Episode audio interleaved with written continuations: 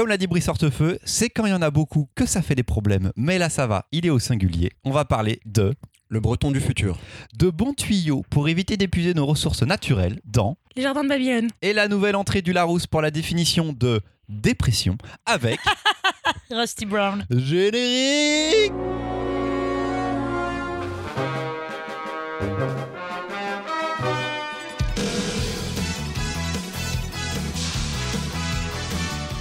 Je dirais désabusé. Plutôt que dépressif. C'est l'épisode 49 du Gaufrier, c'est le dernier enregistrement de la journée. Nous sommes toujours le dimanche 20 décembre. Euh, On prend des nouvelles de l'état physique de l'équipe. Marion, dans quel état est-on quand on arrive au cinquième épisode de la Euh, J'ai journée mal à la tête, mais je vous aime beaucoup. Louise, ça prévoit une petite sieste Ah là là, c'est-à-dire que sur une, une échelle de 17 à 22, euh, là, je suis à 24 de, de, de fatigue. Mimoun, euh, comment vont les constantes vitales? J'en sais rien. J'en sais rien, franchement, je suis perdu. là. mort à l'intérieur. On savait que t'étais mort à l'intérieur du on savait. Mais surtout, l'a vu il y a deux semaines. toi que tu dors depuis 4 épisodes. T'es allongé depuis 4 épisodes avec ton téléphone sur Instagram. On part comme d'habitude pour trois chroniques et trois débats. BD avec un petit jeu aux deux tiers. On a un Tipeee Et oui, oui, oui, il était temps de vous donner de l'argent. L'aller-retour en Suisse a intérêt à porter ses fruits. C'est l'heure de la moumou, la moumou, moumou, la mouloulouloulou, la moulaga Elle est où la moulaga? Elle est où? Je ne sais pas en vrai. Je... Il donne une réponse ou pas On va sur Tipeee un peu. Ah d'accord. ouais, c'est- On l'espère en tout cas. à bouler le pognon pour qu'on puisse acheter du nouveau matériel. J'ai grave envie de faire joujou avec un petit clavier et d'envoyer des petits sons comme ça dans les oreilles. Ce serait trop bien. Allez, on commence avec la première chronique. C'est Mimoun pour l'arabe du futur. Qu'est-ce que je pourrais dire qui n'a pas encore été dit? Rien d'inédit, c'est sûr, car depuis 6 ans, l'arabe du futur a fait couler beaucoup d'encre. Si Riyad Satouf était déjà connu et croulé sous les prix, notamment un Fauve d'or d'Angoulême pour Pascal Brutal tome 3 ou le César du meilleur premier film pour les beaux gosses, son plus grand succès est sans conteste cette série autobiographique qui lui vaut à chaque sortie de caracoler au top des ventes de livres aux côtés des derniers Musso ou Lévy. Mais être un best-seller n'est pas gage de qualité, alors qu'en est-il pour l'arabe du turfu? Riyad nous raconte donc son enfance, fils d'une mère bretonne et d'un père doctorant syrien, qui se sont rencontrés à la fac. Les premiers souvenirs de l'auteur se passent en 78, alors qu'il a deux ans, et que son père décroche un poste de prof à la fac de Tripoli, dans la Libye de Kadhafi. À partir de là, on voit le monde et les absurdités du régime libyen à travers les regards et les mots d'un enfant. Mais on voit aussi son regard sur son père, et un enfant, ça adule forcément son père. Mais le lecteur comprend que l'auteur, adulte, porte un regard plus critique sur le paternel, son comportement et, ses propos souvent racistes et parfois misogynes. L'arabe du futur, c'est donc le récit d'une enfance, d'un regard sur le monde, d'une famille et d'un regard sur le père qui évolue. Un récit riche où l'auteur mêle beaucoup de thèmes et raconte beaucoup de choses, à tel point que deux lecteurs peuvent en ressortir avec une lecture différente. Mais une lecture simple, directe, jamais complexe, à quel point que certains lecteurs jeunes suivent la série. C'est peut-être ça le plus grand succès de l'arabe du futur, raconter simplement des choses complexes. Graphiquement, l'auteur regorge aussi d'idées. Pour situer l'action dans chaque pays, la couleur change. Bleu pour la France, jaune pour la Libye, rose pour la Syrie. Simple et efficace. Le style Riyad Satouf, c'est aussi des trognes et des visages drôles, comme seul lui sait les faire. Mais aussi une manière très particulière qu'a l'auteur de vous faire rire en dépeignant des situations dures, voire violentes. Autant vous dire que, pour moi, le succès commercial et critique est mérité. Ça ne m'a pas étonné de voir Riyad Satouf recevoir le Fauve d'Or à Angoulême pour le premier tome en 2015, alors qu'il avait Building Story de Chris Ware en concurrent direct. C'est pas rien. Scandale. C'est pas rien, c'est pas rien. Scandale. Reste Bon. tranquille, on va parler, Chris. Ware. parler de Chris Ware. Tout va bien, tout va se régler dans cet épisode. Scandale. Bon, je, je continue hein, quand même. Putain, il se vexe d'une chronique à moitié écrite. Si le premier tome est excellent, les tomes 2 et 3 sont bons mais racontent moins de choses. Je les ai un peu moins aimés, mais c'est des bons tomes. Par contre, je dois vous dire que le tome 4 a été une claque. Enfin, je comprenais pourquoi Riyad Satouf s'était lancé dans cette série et qu'il cherchait tout simplement ce qu'il cherchait à nous raconter. Et là encore, en termes, d'écriture, l'auteur va avoir une idée très puissante pour illustrer la distance qui s'installe entre père et le fils. Le petit Riyad, devenu ado, entend désormais l'accent de son père qu'il ne percevait pas jusqu'alors. Il paraît que cela faisait des années que Riyad Satouf voulait écrire l'arabe du futur, mais qu'il n'y arrivait pas. Qu'il voulait déguiser cette histoire autobiographique en récit de SF, qui au fond raconterait les mêmes choses. Qu'il se défilait devant l'énormité du projet, mais aussi la difficulté de se livrer autant. Je comprends maintenant pourquoi. Il paraît qu'un jour, son éditeur, Alary, avec qui il parlait de ce projet depuis 10 ans, lui a dit Je nous ai réservé des créneaux d'impression, tu as 9 mois pour faire le premier tome. Et ça a poussé Riyad à se lancer. Comme quoi, derrière les grands livres et les grands auteurs, il se cache parfois de très bons éditeurs. Moi, qui ne suis qu'un petit chroniqueur, je peux vous dire que je n'avais pas envie d'écrire cette chronique que Christopher m'y a un peu poussé. Allez, c'est toujours pour J'ai moi. failli le qualifier de dictateur, pour rire, le comparer à Kadhafi et El Assad, mais je n'en ferai rien, car derrière chaque bon podcast se cache un bon animateur. Ouh, oh, c'est beau La douceur. Ça, t'es vraiment. Parce que depuis le début de l'après-midi, il me dit Ah, je t'en mets plein la gueule à tous les épisodes et tout. Et en fait, il fait. Oui, voilà, il fait en passif. On dirait le père, on dirait le père de Satouf, quoi, tu vois. en mode, Et Je t'aime, je te déteste, tu vois. Putain, là, c'est un peu limite ce que tu viens de dire. hein. C'est je t'aime, ah, tch, je prends ça, mais je t'aime. Marion, parle-nous de ce succès euh, critique public de, de, de l'arabe du futur. Ok. Euh, Enfin, de ce que t'en as succès- pensé, toi. Succès chez moi mérité. Le premier album, c'était vraiment une, une découverte de narration. Il avait été absolument merveilleux à se mettre à la hauteur de son personnage à l'époque. On était à hauteur d'enfant pour découvrir un truc hyper compliqué. Autant dans son histoire familiale qui est un peu intense que dans les voyages et les endroits où il se trouve, mais comme on est à hauteur de ce gamin qui est très jeune à ce moment-là, il s'arrête sur des anecdotes, des trucs qui le marquent, lui enfant, et ses souvenirs. Et je trouve que dans la construction de l'Arabe du futur au fur et à mesure, c'est cette grande force de voir grandir le personnage, son point de vue changer aussi au fur et à mesure, devenir de plus en plus intime, qui a des émotions de plus en plus complexes. Et on arrive là sur le dernier tome cette fois-ci, qui au début m'a un peu dérouté parce qu'on est dans un intime très proche, très resserré, une vie de famille hyper compliquée. Vous verrez si vous l'avez pas encore lu, mais qui ne l'a pas encore lu. Euh, J'ai hâte de voir la suite. C'est un rendez-vous que j'aime de plus en plus et que très sincèrement, ça ne, ça ne se démérite pas avec les années du tout. La suite et la fin. non. On en est en cinquième et le sixième devra être le dernier. Au tout début, on nous avait parlé d'une trilogie. Ouais. Je trouve ça ouf d'avoir pu étirer totalement son récit. En plus, on a un quatrième tome qui fait 100 pages de plus que les précédents. ouais. Il est vraiment très très long. Louise, Oui, ça avait été une super euh, découverte quand j'avais lu le premier tome qui maintenant a 5 ans. Donc c'est euh, c'est quand même. euh, on était jeunes, Ouais, on ouais, était jeunes était libraires. jeunes, on était beaux et tout, c'était génial. Euh, moi, j'avais été as... j'ai pas, j'aime pas On le est toujours beau, milieu. pardon, excuse-moi. Ouais, j'aime pas le milieu et je pense que ça va même du 2, 3, 4. Et euh, ouais, ouais, il y a. Enfin, j'aime pas. Ça reste toujours très bon, c'est vraiment histoire de pinailler. Et euh, je trouve qu'il est meilleur quand ça devient moins drôle. Euh, parce que, quand même, je trouve qu'il y a dans le 4 et le 5, il y a quand même un gros changement de ton. Il se passe des trucs, ouais, oui, pas Voilà. des trucs vraiment Ouais. plus à hauteur d'enfant. Voilà, on n'est plus du tout à hauteur d'enfant. Euh, ce qui est drôle dans le dernier tome, c'est que c'est le, quand même le mix parfait euh, entre euh, récit autobiographique de Riyad Satouf et les beaux gosses, parce que clairement, il est ado et quand même, il nous dépeint un ado, et ça, c'est quand même, c'est quand même génial. Donc non, non, évidemment, je pense que c'est quelque chose qui restera et que c'est quelque chose qui, enfin, ça va être un monument qui est assez important. euh, Ça l'est déjà, dans- non? Ouais, voilà, dans la BD. Je pense que ça Cette année, je sais pas combien il en a vendu, mais c'est un truc de ouf. Vraiment. sorti en pré-confinement.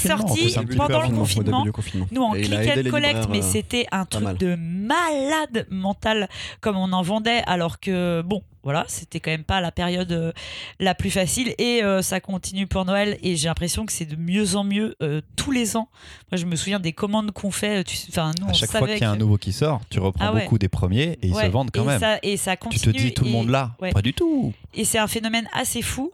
Après, je la trouve assez triste au final comme BD. Euh, parce que euh, moi, je, alors très naïvement, je m'étais euh, toujours dit, c'est ce qu'on disait tout à l'heure, que bah, quand tu avais une double culture, voilà, ça devait être génial parce que tu prenais un peu des deux, tu faisais ton truc. Et dans sa double culture qu'il a, et, et notamment le rapport avec son père, c'est tellement violent que jusqu'à maintenant, tu as l'impression qu'il n'y a, y a pas grand-chose de positif qui l'en ressort et, et- et bon bah, voilà et du coup je, je trouve que c'est d'une c'est triste quoi c'est hyper dur euh, à voir je Alors, trouve Quand Louise vous dit tout à l'heure, c'est parce qu'elle a commencé l'émission avec Ah. Christopher euh, quand il buvait un café et il n'y avait pas de micro. Pas un café, c'est de la soupe. Alors, il y avait- Comment ça s'appelle c'était une chorba Une chorba. Il y, Shorba. avait, euh, voilà, il y avait un café d'un côté, une shorba de l'autre, et que du coup, c'est une discussion qu'ils ont déjà entamée, mais sinon, vous n'avez rien loupé. voilà Donne ton avis, Christopher. Euh, Ouais, il faudra revenir sur ce que vient de dire Louise. Je, je vais plutôt parler d'abord, moi, de mon rapport avec Riyad Satouf, parce que j'ai commencé à être libraire à peu près au moment où c'est sorti, je pense. 2004, 2015, tu disais? Ouais, je crois. 2014, Moi, je 14. crois que c'est 2014. Et il me semble que c'est à peu près l'année où octobre j'ai... 2014, je pense. Ouais, voilà, Bah c'est le, avant, c'est hein. le 1 est sorti euh, la- ma première Ah, année mais, mais t'as raison, mai Avant. 2014, mai 2014. Eh ben, je crois que j'arrive à ce moment-là en librairie, ou alors j'y arrive très, quelques mois après. Et euh, je le lis pas tout de suite, je crois. Riyad Satouf, mon rapport avec lui à ce moment-là, c'est la série télé. C'était Les Beaux ou La Vie secrète des jeunes, je sais plus, le programme court sur Canal+. Euh, voilà, c'est des adaptations de ce qu'il a fait. Je lis euh, La Vie secrète, ça me fait chier. Euh, je lis à peu près tout- pas mal de choses, je feuillette un petit peu ce qu'il a fait. Et en fait, je le rapproche de pas mal d'auteurs et d'autrices qui, moi, ne me touchent pas. Comme par exemple Marion Montaigne, qui qui ont un style en fait très simple de vulgarisation limite de leurs propos, ce qui est exactement ce que fait Riyad Satouf là. Mais ça m'emballe pas. Je peux le lire, ça m'informe de trucs. Je, le, je, je- suis conscient de lire quelque chose, mais là, les émotions ne passent pas. J'ai rien là-dessus. Et c'est ce qui me fait sur le premier Arabe du futur, c'est ce qui se passe. C'est à la limite de ne pas comprendre qu'il y a autant un succès populaire, en tout cas de ne pas réussir à comprendre pourquoi. Mais je l'accepte de ouf et tout. euh, je très c'est très possible que je passe totalement à côté, mais en tout cas, c'est pas ma cam. Et donc là, j'ai dû relire les cinq. Et les lire ou les relire? Donc les lire. C'était la première fois que tu les lisais. C'était la première fois que je les lisais. Je, le tome 1 donc m'a un peu fait chier. Le, en plus, parce que sur le tome 1, c'est des faux souvenirs. Il a deux ans. C'est des trucs qu'on lui raconte. Qui a des souvenirs de 2 à 6 Ça veut pas dire qu'il a pas fait de recherche, ça ça veut sûr. pas dire qu'il a pas fait de Ah ouais. recherche, mais c'est pas du jeu à ce moment-là. C'est du j'ai entendu. On m'a raconté que. C'est différent. Je trouve que plus on avance, plus il est adolescent, plus il a de souvenirs et de plus il a de matériel pour avoir de la critique véritablement et un regard sur ce qu'il a vécu dans sa famille principalement avec son père parce que ça parle de ça. Les tomes 2 et 3, je trouve, sont dans la lignée du premier mais montent un petit peu en puissance et on a surtout un quatrième avec une fin absolument folle où là il y a même un suspense, un, un retournement de situation, un cliffhanger de ouf, ce qu'on n'attendait absolument pas dans cette série-là. quoi. Donc je, je le monte, ça monte en puissance, je vais lire le 6, maintenant je suis happé par le truc, ça me plaît énormément. Et c'est donc la première fois que je lis quelque chose de Riyad Satouf qui me plaît, le même Pascal Brutal, je m'en fous de ouf. quoi. Par contre, j'aime Riyad Satouf, j'aime l'homme. La vie secrète des jeunes, le premier, tu l'as pas lu? Je euh, si, je les ai lus, je Non, m'en fous. quoi. Non, ça me fait rien du tout. quoi. Les aventures du pauvre Jérémy? Je crois que celui-ci, je l'ai pas lu. Et les Ah. cahiers d'Esther Et j'aime pas les cahiers d'Esther. Ah ouais Je trouve que dans les cahiers d'Esther, ils se moquent des enfants. Pas du tout. Moi, je trouve c'est c'est vraiment euh, croire que c'est que ça les enfants. Enfin, y a, il y a- pour moi, il y a une sorte de moquerie un petit Mais peu sur les ça cahiers aussi, les d'Esther. enfants. Ok, mais nous, on est adultes et on regarde ça. Et j'ai des, en- il y a des enfants aussi qui lisent et qui adorent ça. Donc, je, Mm. je n'arrive pas à saisir.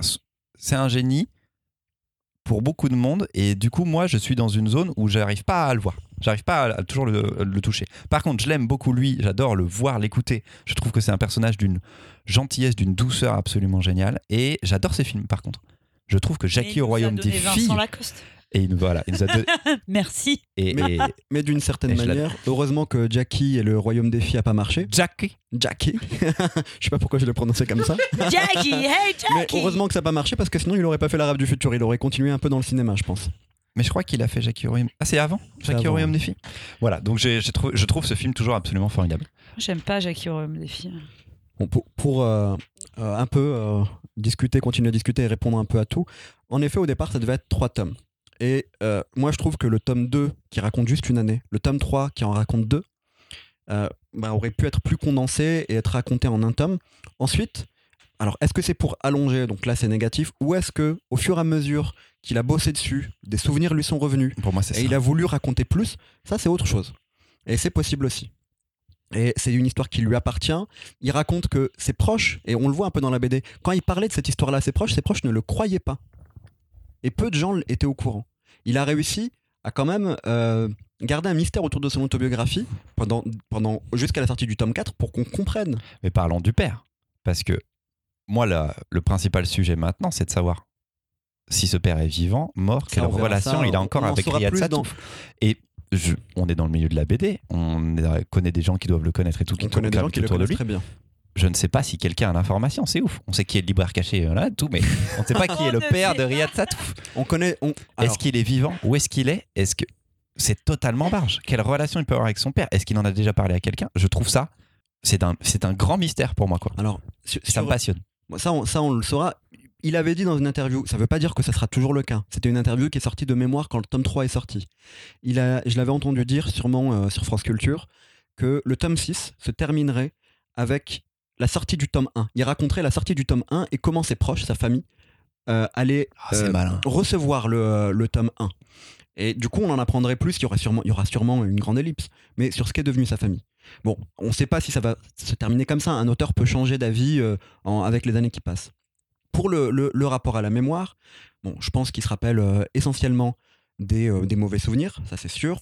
Je pense que surtout l'arrivée en, en Libye, ça a été une claque. C'est un gamin de deux ans qui traîne dans les jupons de sa mère, que les adultes ballottent euh, et font des câlins. Et il arrive à un endroit où la lumière est autre, les odeurs sont autres. euh, Enfin voilà. Et dans un endroit où il comprend pas les gens, il ne comprend pas ce qu'il entend. Et je pense qu'il y a, y a un moment à partir de là où il va être ballotté entre la France et plusieurs pays, plusieurs langues. Il va avoir du mal à se construire à part à l'extérieur. On parle de ce père et du rapport à la double culture du père. Le père, quand il est en France au départ, il est très laïque, il boit de l'alcool, il mange de l'alcool. Euh, il, boit, de l'alcool, il mange du porc. Euh, quand il est euh, dans, les pays arabes, tout doucement, il va commencer à parler de plus en plus d'islam. Et on, comprend qu'il y a une schizophrénie, une sorte de. Enfin, il vit mal sa double culture. Pour le coup, on va pas rentrer dans un débat très long sur la double culture, mais la double culture, c'est pas évident en fait. La double culture, c'est pas évident pour une raison très simple, c'est aussi qu'on nous la refuse beaucoup. On vous la refuse beaucoup, et c'est pas évident à vivre d'un côté ou de l'autre. Donc le père est ballotté et il y a une forme de schizophrénie. Et, l'enfant peut-être va, plus facilement faire des choix. Le grand reproche, le père, il a plein de, je peux lui faire plein de reproches, mais il y a aussi un grand reproche, euh, je trouve, sur le père. Et ce qui fait que l'enfant va aussi être toujours plus proche de la mère, c'est que le père ne l'éduque jamais. Jamais. On voit un, un moment d'éducation. Souvent, il va, à part pour lui raconter ses histoires de son enfance et lui donner l'exemple par son enfance, à chaque fois qu'il a l'opportunité de lui apprendre euh, à lire à l'arabe, à parler l'arabe, en fait, il esquive. C'est quelqu'un d'autre qui va s'en charger. Ça doit être quelqu'un d'autre. Euh, J'avais peut-être un dernier petit truc, mais je pense l'oublier. Ah, pendant des années, quand les premiers tomes sortaient, beaucoup de gens me disaient Mais comment la mère fait? Pourquoi elle est encore là? Et en fait, il y a un truc très malin que Satouf montre en fait dans la mise en scène de sa BD régulièrement c'est qu'à chaque fois qu'il y a une dispute entre les parents, l'enfant passe à autre chose. Il voit d'abord au départ un enfant, on se dispute pas devant lui, mais au fur et à mesure, donc il n'entend pas forcément, il n'a pas de souvenir de ces disputes, mais au fur et à mesure qu'il en entend et qu'il en voit, en fait il va jouer à côté, il va aller voir ses cousins, il va jouer avec ses petits frères. Et du coup, c'est normal qu'il en raconte pas tant que ça, mais on voit l'évolution et il y a une graduation comme ça du rapport entre les parents euh, jusque bah, au moment où ça pète quoi. Ce que j'ai trouvé très fort, et c'était très juste ce que tu disais, Christopher, c'était sa capacité de vulgarisation. Un truc qui m'avait marqué, moi, au moment de la sortie du tome 1, c'est que ça collait de très près à l'actualité internationale à ce moment-là. On avait la proposition de découvrir la Libye de Kadhafi et la Syrie de 30 ans auparavant, au moment où c'était en train de changer et où, en France, c'est pas qu'on comprenait pas grand-chose, mais on n'avait pas forcément bien conscience des enjeux ni de ce qui s'y passait et de ce qui était en train de changer. Donc il y a beaucoup, de, je pense, beaucoup de lecteurs qui ont découvert l'histoire comme ça et que, comme les personnages sont incroyablement bien montés et qu'il a un rythme qui est très fort avec des twists de, de scénario dont tu parlais, Mimoun, très bien menés, le lectorat continue à venir. Lecteurs et lectrices, vous êtes toujours plus nombreux à regarder ça parce qu'on se détache de cette vulgarisation et plus on avance, plus ça devient profond. Euh, succès critique et de, lecteur, de lectorat complètement mérité. hein. Oui, oui, c'est et une surprise, mais et, et mérité. Et c'est quand même un raz-de-marée de ouf. Et quand ça arrive dans les cartons, c'est par. euh, euh, Par centaines. oui, mais dans un carton, il n'y en a pas beaucoup.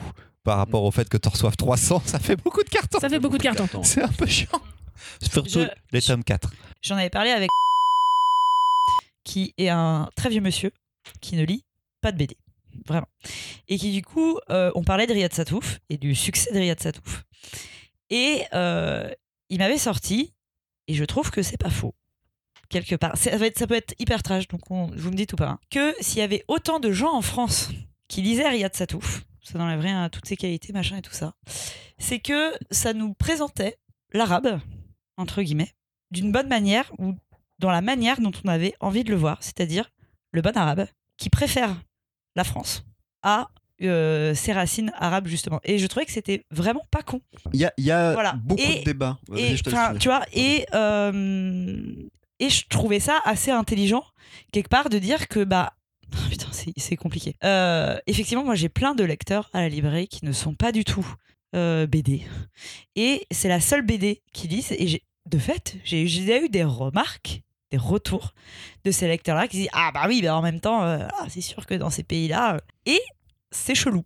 Euh, donc c'est un débat qui existe depuis pas mal d'années. Il y a euh, beaucoup de gens qui en tout cas en parlent. C'est un témoignage. Lui, il raconte son expérience, son point de vue. Forcément, son expérience et son point de vue, euh, il le revoit aussi au prisme, par, rapport au prisme de sa manière de penser aujourd'hui. Je vais faire un exemple. C'est comme Sartre et les mots. Quand vous lisez les mots, il y a toute la pensée de Sartre. Il revoit sa vie avec toute sa pensée. Et on a l'impression qu'en fait, c'est sa vie qui l'a amené à penser comme ça. Mais non, c'est sa pensée d'aujourd'hui qui fait revoir sa vie comme il la voit. Bref. Mais je pense qu'après, euh, c'est à vous de le recevoir, le livre. Je pense que, en effet, si vous avez des préjugés racistes, euh, bah ouais, vous aurez toujours des préjugés racistes à la fin, même ils seront peut-être confort- confo- confortés. Par contre, si vous en avez pas, si vous êtes bienveillant, ben non, c'est pas ça que vous verrez, je pense.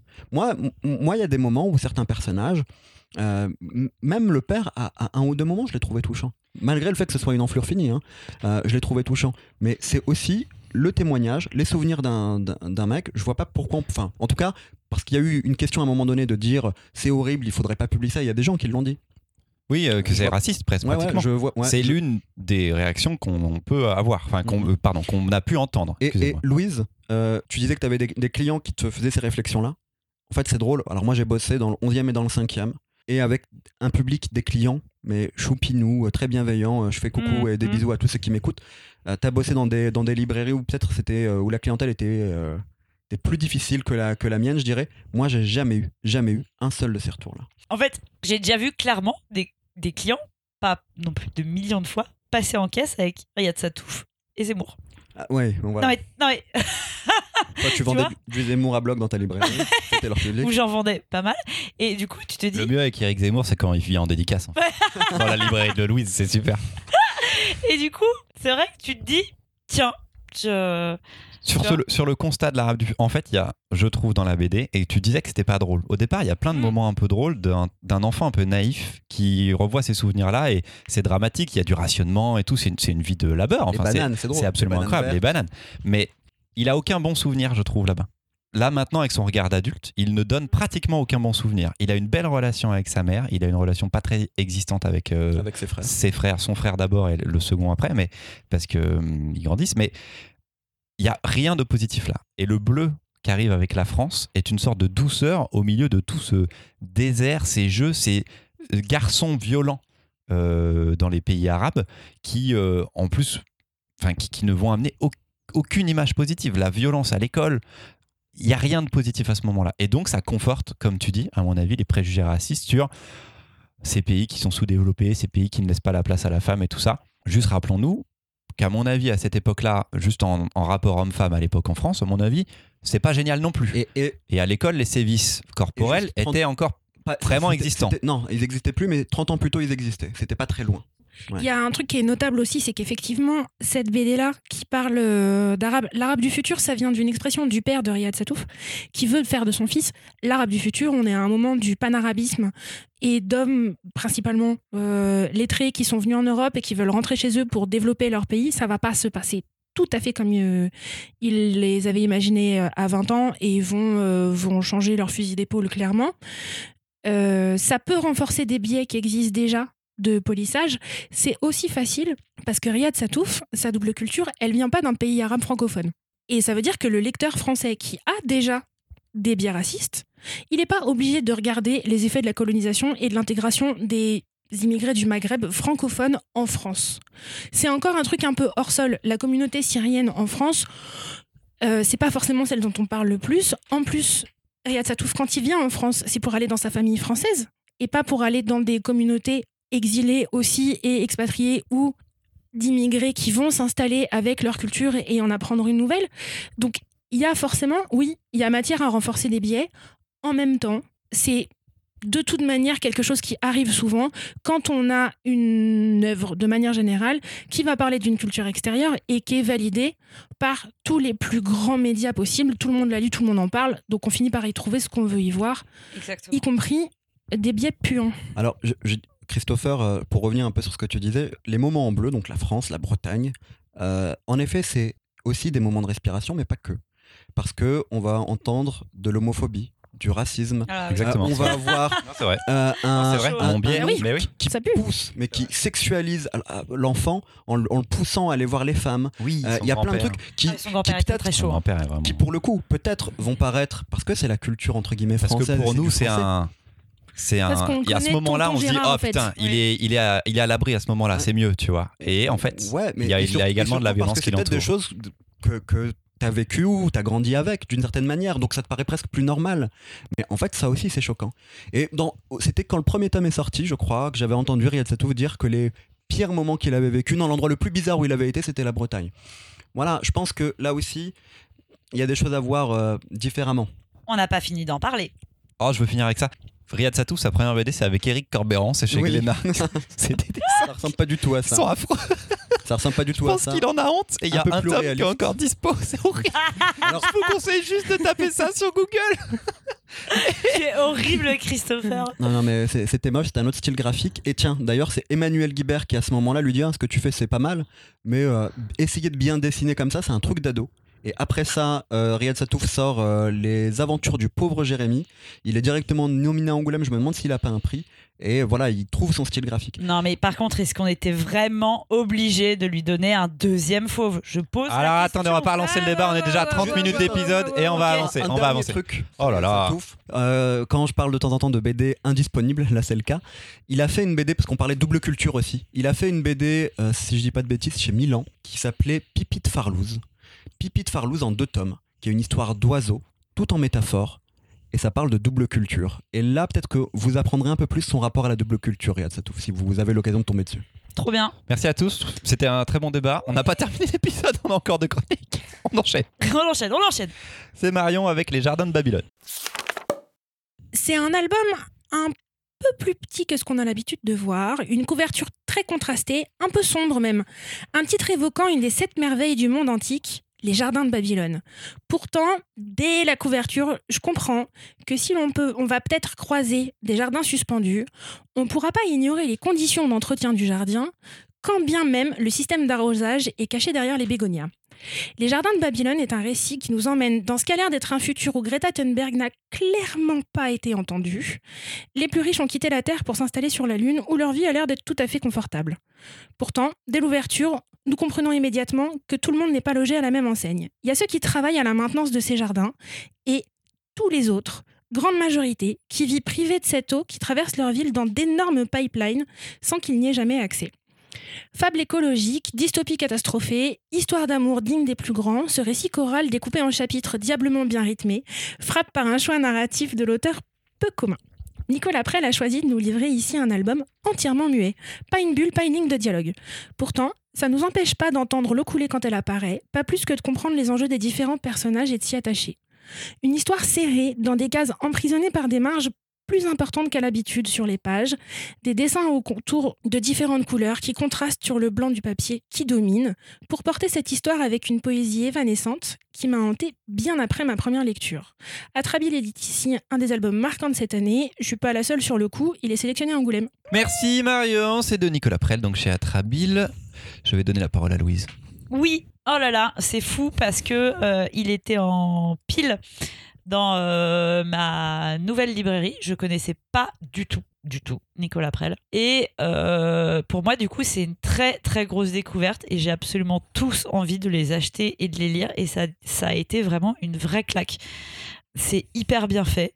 J'adore la manière dont ces personnages sont euh, difformes, déstructurés, de profils euh, chelous. euh, À ce genre- à l'égyptienne. Ouais, à Euh, de- l'égyptienne. De face de profil. Et quand on voit qu'un œil, du coup, l'œil, il nous regarde. Ouais, c'est. Le, le, le, le, le propos est, est génial, le fait de passer de l'un à l'autre des personnages, qu'on passe euh, soit de la Lune à la Terre, de tout le côté révolte, tout le côté, euh, justement, ce que tu as dit Marion, entretien des pipelines, c'est pour moi un des... Je vais pas dire le meilleur album parce qu'il y a Rusty Road, mais c'est un album vraiment, Ah, vraiment Elle a marquant. Pas du tout. euh, Elle a oublié d'articuler, ouais, Il y a une articulation qui est passée à la. à- Ouais. la- C'est vraiment un album marquant et je vous conseille, mais plus, plus, plus, de découvrir cet auteur parce que on est d'accord qu'il est quand même pas très connu et qui propose quand même des trucs un peu de fou, quoi. Et Ça fait voilà, longtemps pourquoi qu'il on en n'en a jamais parlé On en a jamais parlé parce que Mimoun me le propose, mais que vraiment. pas- Et que du coup, comme Imoun propose non, Christopher j'en avais, c'est j'en une avais question de encore principe. jamais lu et quand je fais la sélection, c'est dur de choisir Oui. un auteur que tu connais pas du tout, tu vois. Un Et peu de curiosité. Voilà, mais ça veut dire qu'il fallait que je travaille avant ma curiosité et que donc je me renseigne. Oh, c'est Il beaucoup fallait- de travail, Mimoun, hein, d'accord que Mario le propose pour que tu sois un peu plus ouvert. C'est parce que je, je l'ai Depuis, C'est son très très. c'est- il en est à 6 ou 7 albums euh, sans texte, je crois, à pas peu près. compté en plus, tout. Je pense que la- les premières publications datent de 2006, ou les premiers livres faits possible. 2006, de, 2010-2011, il y a de plus en plus de BD. Voilà, et ça continue. Toi, tu m'avais proposé une de ces BD précédentes qui s'appelle Le Vent, je crois. Le- je pense que je t'ai proposé Le Vent et j'ai dû te proposer une fois L'Idri, euh, une autre BD. Bon, en tout cas, je suis très content de ton euh, point de vue, Louise, parce que moi, je me posais une question avant, de enfin, après l'avoir lu. C'est est-ce que ça va plaire à un nouveau lecteur, quelqu'un qui n'a jamais lu de Nicolas Prel? Alors, ouf. Et, et je suis content de ça parce que j'étais pas sûr, tu vois. Euh, Nicolas Prel, c'est un auteur qui a été euh, sculpteur. Je crois qu'il est prof de gravure sur bois et il vit dans un pays arabe. Je crois qu'il vit en Oman. On n'a pas beaucoup d'informations sur lui. À Oman, pardon, je crois qu'on dit comme ça plutôt. Il a comme inspiration l'art brut, l'art primitif, Picasso. Là, tout ce qu'on expliquait euh, sur son graphisme, c'est ça. Des personnages comprimés, compressés dans des cases. Ici, il va s'attaquer à de la science-fiction. Ah oui, donc il fait que de la BD muette complètement.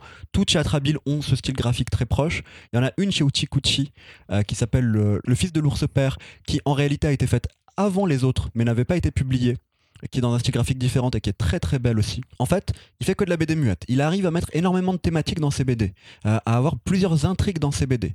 Là ici, on est dans une BD de, de science-fiction avec de l'humour noir, euh, qui va traiter donc de deux camps qui s'opposent d'une certaine manière, mais en fait, il n'y a pas de manichéisme. Et ça on, voit que des deux côtés, il y a des gens touchants, mais des deux côtés, surtout, il y a des gens très égoïstes. Et euh, est-ce que ça va aller pour le mieux, même si les gens se, se battent pour essayer de faire en sorte que ça va pour le mieux? On n'est pas sûr parce que l'égoïsme de l'homme est toujours là. Ce côté non manichéen, je l'ai beaucoup aimé. Comme je disais, il fait que de la BD muette. Du coup, il y a un souci à un moment donné, c'est que l'auteur est conscient lui-même qu'il risque un jour d'atteindre la limite. Et à chaque fois, il essaye de trouver quelque chose d'autre en termes de narration. Là, c'est la première fois qu'il se teste au récit choral. Et j'avais peur du coup que le lecteur soit perdu par ce, récit choral. Euh, D'ailleurs, si vous l'avez lu et que vous n'êtes pas totalement sûr, la deuxième lecture, n'hésitez pas. Mais juste pour donner par exemple euh, des, des tentatives qu'il a fait différentes, par exemple, il y a un album qui s'appelle Eurokicom où il y a des couleurs. Chaque couleur a un sens. Vous cette idée, elle représente Vous une idée. comprenez, non, les gens ne vont pas répondre. La couleur je ne comprends pas. représente- Tu me regardes, je ne La- comprends pas. La couleur représente une idée. Donc on comprend cette idée de la couleur au fur et à mesure de l'album parce qu'à force de voir répéter la couleur, on comprend que ah, c'est cette idée-là, cette idée-là. Et c'est hyper intelligent parce qu'il arrive à rajouter un niveau de lecture et à faire passer des idées via la couleur. Bref, Bref, un auteur génial. intéressez-vous à Nicolas Prel. Ok. Vraiment quoi. On dirait que tu parles comme euh, Pablo Mira. Intéressez-vous Intéresse-toi un peu. Un effort, fais quelque chose quand même. Intéresse-toi un peu dans ton à Nicolas. Prel Nicolas Prel. aux éditions Atrabile.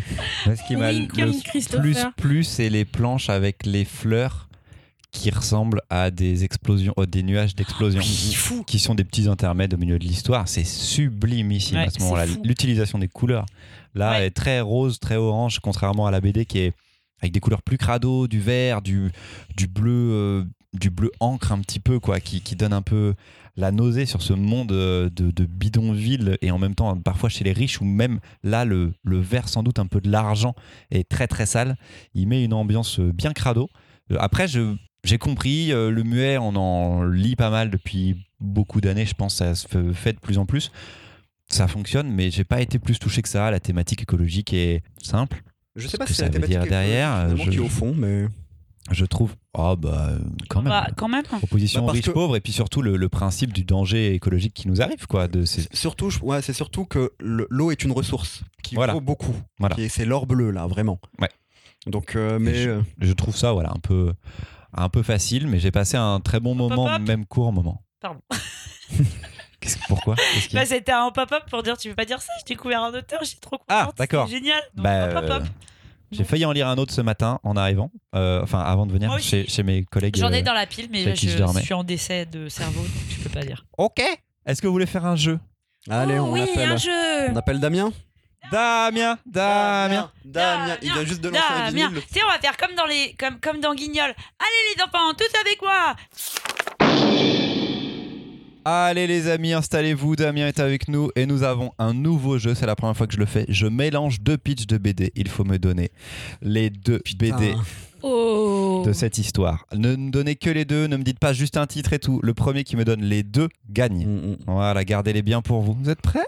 C'est l'histoire de l'un des plus grands acteurs français qui devient chauve et très costaud en faisant des pompes. Il se bat contre des... Vous pouvez me couper. Il se bat contre des gros monstres entre deux saunas en Russie et des tranches de saucisson de la taille de mes cuisses. One Punch Man, euh, le Gérard Depardieu de Mathieu Sapin. Très bien. C'est ça Précis. En un seul coup, One Punch Man, le manga. Je tape euh, Mimoun pour le point. Bravo Mimoun On continue. C'est une histoire semi-autobiographique sur un mec qui vaut mieux pas énerver, sinon il a tendance à prendre de la masse corporelle et à changer de couleur. Mais ce qui est cool, c'est qu'il veut se retrouver au calme, à la campagne, avec sa petite femme Le vétérinaire. retour à la Terre, Hulk. Bien joué, bien joué. Je crois que je le donne à Marion. Je le donne à Marion Merci. Vous pouvez parler en même temps, il n'y a pas de problème. C'est l'histoire d'une pirate possédée par une entité au pouvoir psychique immense. Dans son bateau de pirate qui navigue dans l'espace, elle doit éviter les bandes de motards qui voudraient bien l'aider, mais depuis qu'elle a un bras qui bouge tout seul, c'est devenu flippant. Pourtant, au départ, c'était censé être une série à destination des enfants, mais bon, l'un des auteurs a préféré raconter les histoires d'un félidé. Tu peux revenir Tu peux le refaire? C'est l'histoire, il est dur. C'est l'histoire d'une pirate possédée par une entité au pouvoir psychique immense dans son bateau de pirate qui navigue dans l'espace. Elle doit éviter des bandes de motards qui voudraient bien l'aider, mais depuis qu'elle a un bras qui bouge tout seul, c'est devenu flippant. Est-ce que quelqu'un en a un? J'ai rien compris. Ouais, il y a Albator. Non, Alors, Non? non, Ok. je peux. vas-y. Sardine de l'espace Naruto? Non, sardine Non. de l'espace. Ah Pas loin. Enfin, euh, manga. One Piece. Non. Des motards, un bras, un bras qui bouge tout seul. Akira. Cobra? Akira. Putain, ouais. Allez, 0,5, 0,5 Allez. chacun. 0,5. Tu sais Allez. que j'ai pensé que j'étais la Akira, mais je- j'avais pas Ah ouais. Bah, moi j'avais le Sardine de bras. l'espace, mais j'avais pas. L'espace, J'étais la Akira, mais, mais pourquoi? Sardine de l'espace, qui est donc une série jeunesse, euh, en partie de Johann Sfar, d'où les histoires d'un félidé pour le chat du rabbin. C'est l'histoire d'un petit ours qui va devoir survivre au milieu d'une armée de gens plutôt morts, mais pas totalement. Il essaye de retrouver son arbre qu'il aime tant, mais il va falloir Tulip et passer un... Walking Dead. Oh. Tu vois, ce jeu-là, Marion, tu peux le gagner de ouf Walking Tulip. hein. Walking Tulip. Walking Tulip. Prochaine fois, je ferai des jeux de mots avec les, avec les titres de BD. Allez, la dernière, elle est dure celle-ci. C'est l'histoire d'un enquêteur en impair qui fume des clopes, mais dans la station spatiale, c'est pas hyper recommandé. Il va sans doute devoir enquêter sur ce groupe de révolutionnaires qui veulent attaquer Tianzhu Enterprise. Mais il va aussi essayer de se délester. Shangri-La, Nestor Burma? Non, mais il va aussi tout, essayer de on se fait- délester de ce BD que- C'est un manga clébard qu'on a fait dans le gaufrier. que ce, C'est de ce Planète. clébard. Planète. Nestor. Burma. Non, qui l'accompagne partout, mais qui n'est vraiment là que pour servir d'exutoire. De Planète Baxad. C'est Non. Tintin, Nestor Burma. Alors que la Terre est devenue inhabitable, il ne, il ne l'aime pas, euh, il n'aime pas le chien, notre héros, surtout parce que c'est lui-même un chat. Bah, Black Sad. euh, Black Sad Shangri-La Ouais, Ah Black oui. Sad Shangri-La. Bien joué, Mimoun. sur celle-là. Euh, Damien, J'ai cru à nous te Planète. remercions pour ta participation. Avec, Ouais, en fait, avec je la pense clope, que j'ai c'est pensé à Planète. Pas du coup. utile que pas de- On aime bien te voir, Damien. Mais je suis je vraiment vais- content. en fait, je resterai dans l'autre pièce la prochaine fois. Mais c'est parce que j'ai pas de micro. Oui, c'est ça, tu n'as pas un micro directement. Merci Damien, à la prochaine On termine avec une troisième chronique et c'est Rusty Brown par Louise. Un format inhabituel, une surjaquette qui se révèle être une affiche où des dizaines d'informations sont écrites.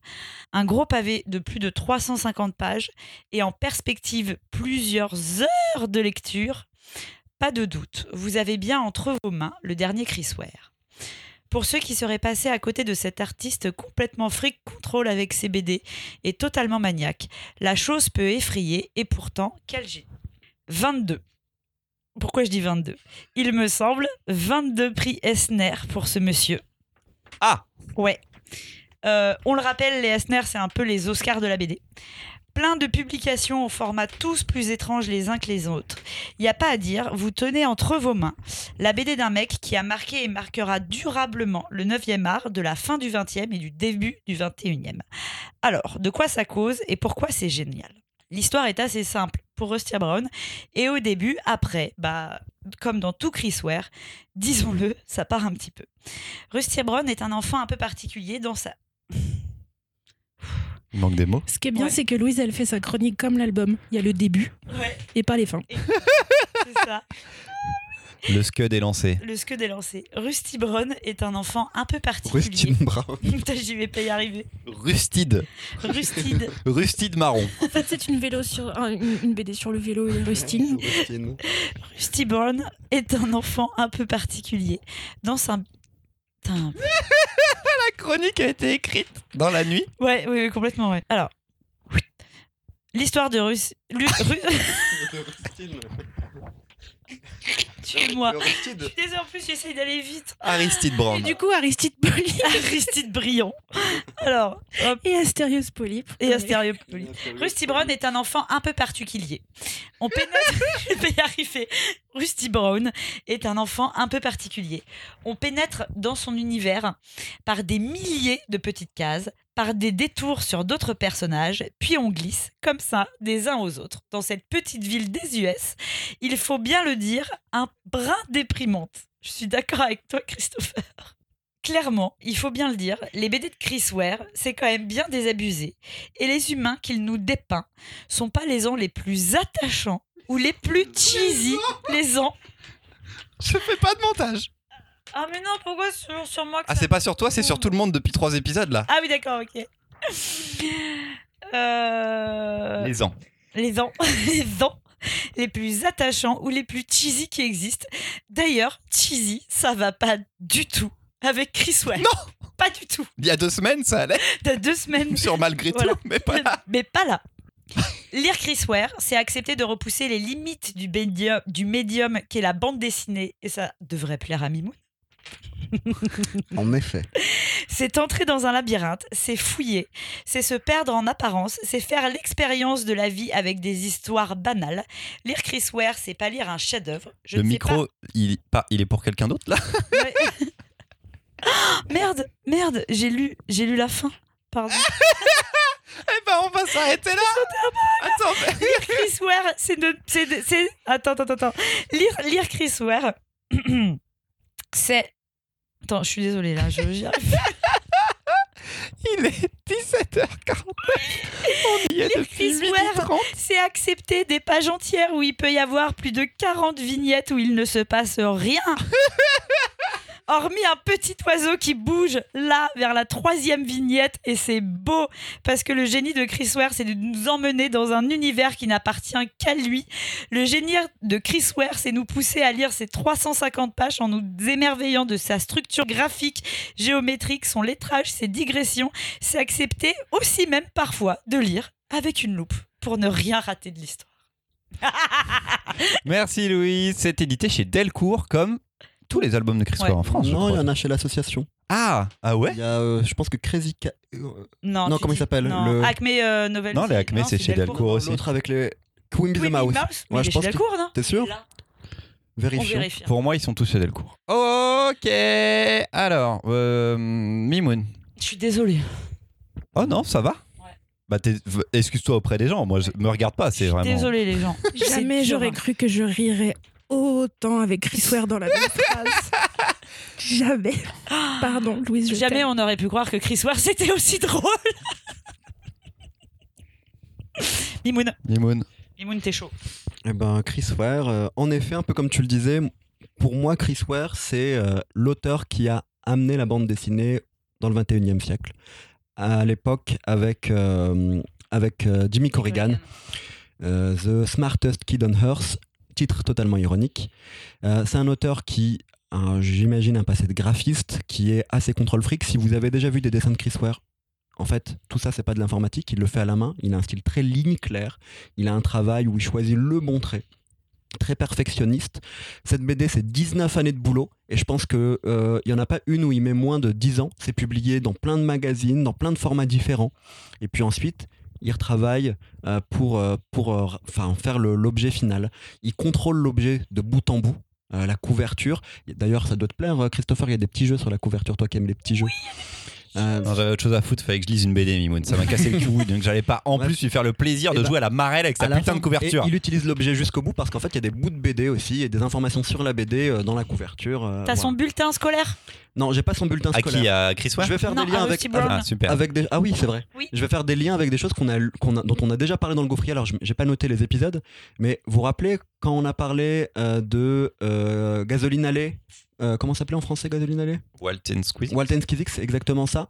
Euh, on avait parlé d'un moment où euh, il y a des strips chaque semaine et en dessous, il y a une petite bande. Et ben, c'est l'une des grandes influences de Chris Ware, Walton de, de Frank Hawking. Et dans le début de la BD, la BD commence comme ça, de la même manière. Chris Ware, il a une thématique Alors, en fond. je, je vous préviens que je vais devoir couper Mimoun parce que Mimoun Oui. peut faire un monologue de deux heures sur Chris Je Ware. je vais distribuer. D'accord. Juste sur Rusty. Brown. Il a une thématique. Oui, deux bien heures. sûr, pardon. Il a une thématique, c'est le temps qui passe Ah oui, oui, on l'a vu, ouais. Ouais, pour, le, pour le lecteur, dans la manière de lire la BD, et il va vraiment contrôler le temps de lecture euh, pour le lecteur, allonger des temps, ralentir d'autres, enfin bref, mais aussi pour ses personnages. Et du coup, il va nous raconter d'une certaine manière des vies entières. Comme toujours, c'est dépressif. Il faut attendre, je pense, le quatrième alors, personnage pour vraiment avoir un personnage attachant de bout en bout. Je rien de positif, faut attendre le quatrième personnage. pour attendre pour, pour- non mais il y a On un génie page dans, 300, dans le découpage il y a un génie graphique narratif c'est euh, moi j'ai eu pour le coup de l'émotion sur le quatrième personnage notamment mais même sur le personnage le troisième qui est un connard qui, qui est un connard mais on, on voit tout son parcours Euh, comment il a grandi C'est un connard, mais on voit bien son parcours. d'une certaine manière Par contre, les histoires d'amour d'il y a deux semaines, on va pas chialer. Hein. Mais Non. alors là, vraiment, sur les connards qu'on nous non, raconte de pas, manière chialé- froide pendant pas 200 chialé pages. sur lui, mais Là, raconter l'histoire de ce mec qui devient le connard fini américain, enfin le connard moyen américain, je devrais plutôt dire. J'ai trouvé ça hyper intéressant de la raconter de bout en bout. Euh, voilà. Marion De ouf, mais en même temps, Chris Ware, on pourrait en parler très très très très très très très. Oui, on va pas faire ça, on a Voilà. déjà parlé de Oui. Riyad Satouf. C'était très étonnant comme lecture parce que c'est hyper maîtrisé d'un bout à l'autre, mais on sent que tout a été pensé dans cet objet, et je suis navrée, mais avoir besoin d'une loupe, c'est un problème. Et j'insiste vraiment là-dessus parce que euh, c'est un objet qui est très beau, mais qui est très épais, avec énormément de choses à lire. Et peut-être parce que je suis extrêmement myope, mais par contre, moi, ça m'a gênée. Ces cases si petites à des moments qui sont si peu anecdotiques dans le récit, il y a, au début du récit en tout cas, ça m'a vraiment, ça m'a vraiment, par certains moments, euh, j'ai loupé euh, certains bouts de personnages parce que c'est désagréable à lire. En revanche, ça n'enlève pas au génie du type, à sa puissance folle de narration, au fait que effectivement là on est sur un truc euh, choral qui n'a mais aucune fin, c'est fascinant. En revanche, je mets vraiment une limite sur la le découpage du truc, c'est maîtrisé, ok, mais, il y a un moment si c'est pas lisible, fait c'est pas possible. hein. Pas possible. C'est, vous vous rappelez la fois où on a parlé de John McNaught? Oui, oui, je me souviens très bien. Et- Et, et- j'avais d'ailleurs ça à l'esprit. Et ce, euh, ce jour-là, j'ai- dit que euh, John McNaught, il Ah oui. utilisait ce découpage qui vient de L'été à Kingdom Fields. C'est ça. Chris Ware est un des auteurs les plus influents aujourd'hui. Et il a notamment influencé pas mal d'anglais, dont John McNaught. John McNaught, il utilise cette manière de découper la BD qu'a amené Chris Ware pour l'émotion. Chris Ware, il l'amène juste, lui, il utilise ça juste pour découper l'histoire et la BD. Oui, pour étirer le temps. Ouais, pour étirer le temps euh, et voilà, et, et ramener une. ben, Il y, a- il y a un livre, on parlait, je, par- je parlais de Queen Bee the Mouse tout à l'heure, je pense qu'il est à l'assaut, mais Queen Bee the Mouse, c'est juste des tentatives narratives. C'est juste ça. C'est juste euh, comment, comment on la lire cette page?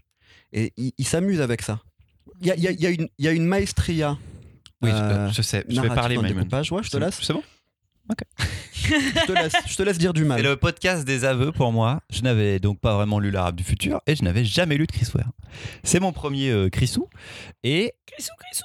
j'ai l'impression d'arriver euh, 20 ans après la fête.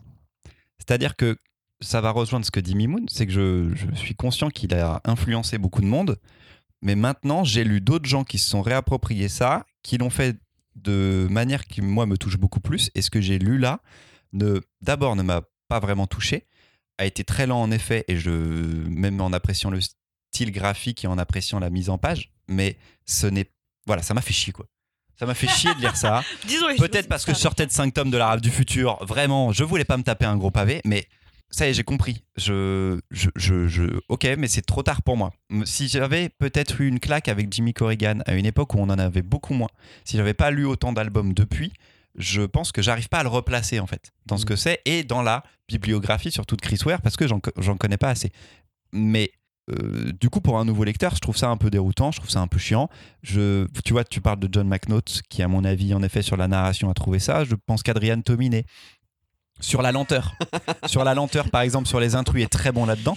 Et la référence ne vient pas de là où on l'attend. Mais c'était voilà, c'était il y a deux semaines. Je pense qu'Adrien Tominé, tous ces auteurs-là, en effet, descendent un petit peu de Chris Ware et sont, des, sont très influencés par Chris Ware. Mais là, je me suis fait chier. Mais- Aucun des personnages ne m'a intéressé. Et j'aime j'aime le dessin, j'aime qu'il y ait Chris Ware dedans euh, qui se mette lui-même en scène. C'est plutôt fun, le dessinateur. Mais Avec son grand front. ouais, avec son grand front, là. Mais non, quelle Mais lourdeur, je, quoi. pense qu'il faut, il faut se dire avant de le lire que ça va pas être une histoire où ça va être l'éclate, où on va s'éclater, mais par contre on peut vraiment admirer la maestria euh, graphique narrative, on l'a déjà dit. J'avoue que celui-ci, enfin, Building Stories aussi m'avait, m'avait ému. Euh, celui-ci m'a, m'a ému. Euh, j'ai trouvé la, la quatrième partie encore une fois émouvante et même l'histoire du connard. Et tu fais quoi pendant les trois autres pre- premières parties? Bah je lis et je, je m'éclate quand même. Je m'éclate. Mais dans- tu peux dans- pas être bluffé. T'es pas bluffé à chaque page où tu dis, mais ce mec. Non, parce qu'au bout d'un moment, j'ai compris. C'est Oui, des, des, des juste euh, des, des, des process comme ça, des processus comme ça de BD pour lire la page de manière différente, amenée avec euh, ça bouge, il y a des tuyaux et tout machin. C'est bon, c'est vu. C'est quoi ce Il y avait plein de pixel art au début des années 2000, de grandes cités, des grands trucs un peu. ouais. Voilà, c'est carrément Chris Ware qui a amené ça aussi, même si après c'était donc dérouté par euh, de manière euh, très très cheesy, très pff, pas du tout le bon mot, euh, très nul. Euh, mais voilà, je l'ai vu, je l'ai vu ailleurs. Je l'ai vu ailleurs depuis, je ne peux pas être bluffé par ça parce que je comprends, mais la froideur en plus ne, ne m'a pas euh, touché plus que ça. J'ai en ce moment, peut-être fin 2020, envie de couleur, de chaleur, de Ah bah bonheur un petit Non, peu mais dans les on BD. est bien d'accord que c'est toutes les histoires de Chris Ware. C'est. Chris Ware, fout il a- un peu le plomb. Vu ses années hein. précédentes à Chris Ware, je pense que 2020, c'est vraiment pas une bonne année pour lui. il doit galérer un peu plus que nous parce qu'il part de moins haut. Et je suis pas sûr qu'il soit au top. Chrisou, Chrisou, t'es pas bien. Christ, on sait que t'es pas bien. t'es Et, alors, bien. pour- et sur Mimoun, sur les publications, sur la façon qu'il avait de publier, en fait, il a prépublié donc ça dans plein de petites histoires, Mm. parfois au même moment que Jimmy Corrigan. Mm, mm. Donc en fait, est-ce qu'il a créé véritablement quelque chose depuis 10 ans? Parce que là, Ah, cet album, ça- il ça, est l'a sorti. pas- Il l'a pas fini. Il l'a commencé il y a 19 ans. Moi, je me rappelle avoir acheté Oui, mais un Acme Novelty à- en C'est 2009 ça. où il y avait, euh, il y avait des pages de, que, que j'ai relues là. Euh, En fait, les deux tiers, à ce que j'ai cru, cru comprendre, les deux tiers ou les trois quarts de l'album sont donc déjà parus. Non. Ok. Pas- Je suis pas sûre que ce soit les deux tiers ou les trois quarts de l'album. Pour moi, c'était une ou deux. Pour moi, c'était une ou Non, deux y a- y a plus. débuts d'histoire. Si, il y a plus. il y a plus que ça. Ah, il y a plus que beaucoup plus. ça. À la fin, Ouais. tu as tout ce qui a été publié, Oui, où ça a ouais. été publié. Et après, recherche, oui, il y en a beaucoup quand même qui sont Par publiés. contre, c'est souvent des débuts d'histoire. Il a souvent lancé des personnages en D'accord. publication. Après, j'ai pas connu, reconnu toutes les références, mais en magazine. Mais vu la masse de ce que c'est dans cet album, c'est a priori quand même des récits qu'il a repris et qu'il a Et complétés. qu'il a Tu vois, complété. c'est des gestations qu'il a testées en presse et qu'il est, re- il est revenu dessus. Donc après. malgré le fait qu'il complète des trucs qu'il a commencé il y a super longtemps, il décide de pas les finir. Ouais. Mais- Non, mais c'est. Ok, non, je veux juste qu'on dise aux gens. euh, Mais c'est aussi- long, il y a pas de fin. il y a aussi. C'est quand d'une- même relou. D'une certaine manière, ce, ce truc où il faut bien Satou qu'il qui vive pendant finit 20 pas l'arabe du futur, je suis vénère quand même. Mais il faut bien qu'il vive pendant 20 ans aussi, d'une certaine manière. Alors après, ça, c'est autre chose. Non, mais c'est. Moi, c'est sympa, euh, mais je vais pas le prendre en compte au moment où j'achète une BD. C'est quand même un peu compliqué. Je suis libraire, je peux le comprendre en tant que libraire, va, mais en tant que lecteur, non. Ware, hein. Il vend très vite, très cher ses planches. Ok. On était contents. Je crois qu'on est d'accord pour dire que, à mon avis, ça va être l'enfer de travailler avec lui en tant qu'éditeur. J'ai un, Il ne doit rien Zéro, passer. zéro. un il ne aveu Il fait les. Chez C'est- les il est pour Fantasma Buildings. graphique, c'est ça? Il est chez Fantasma Fantagraphique. Fantagraphique. Fantagraphique. Fantagraphics. Et en France, pour la sortie, pour Buildings, non, c'était euh, pour Jimmy Corrigan déjà, c'était la galère pour le grammage du papier, Ouais. de la couverture ou du papier tout court.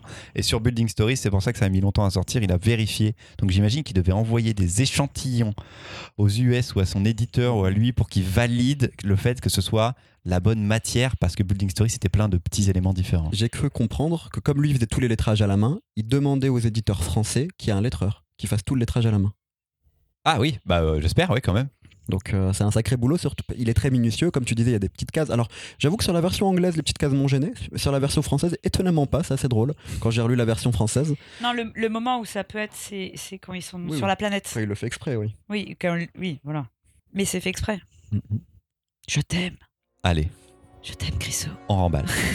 Rendez-vous dans deux semaines. Pour vous, on est fin janvier, mais pour nous, on est encore le 20 décembre. et il nous reste à Louise et à moi 4 jours de travail avant Noël. Et comme je suis un hur... hur- hurluberlu un peu concon, je réalise que j'ai donc 5 montages à faire. Depuis ça, maintenant. Alors donnez des sous, Tipeee, pour qu'on puisse filer cette corvée en fait à quelqu'un d'autre, s'il vous plaît. On a un Tipeee, donnez des sous, Si vous le voulez bien, je t'en perds. s'il vous plaît. Merci à tous pour votre écoute. Merci les copains, à bientôt.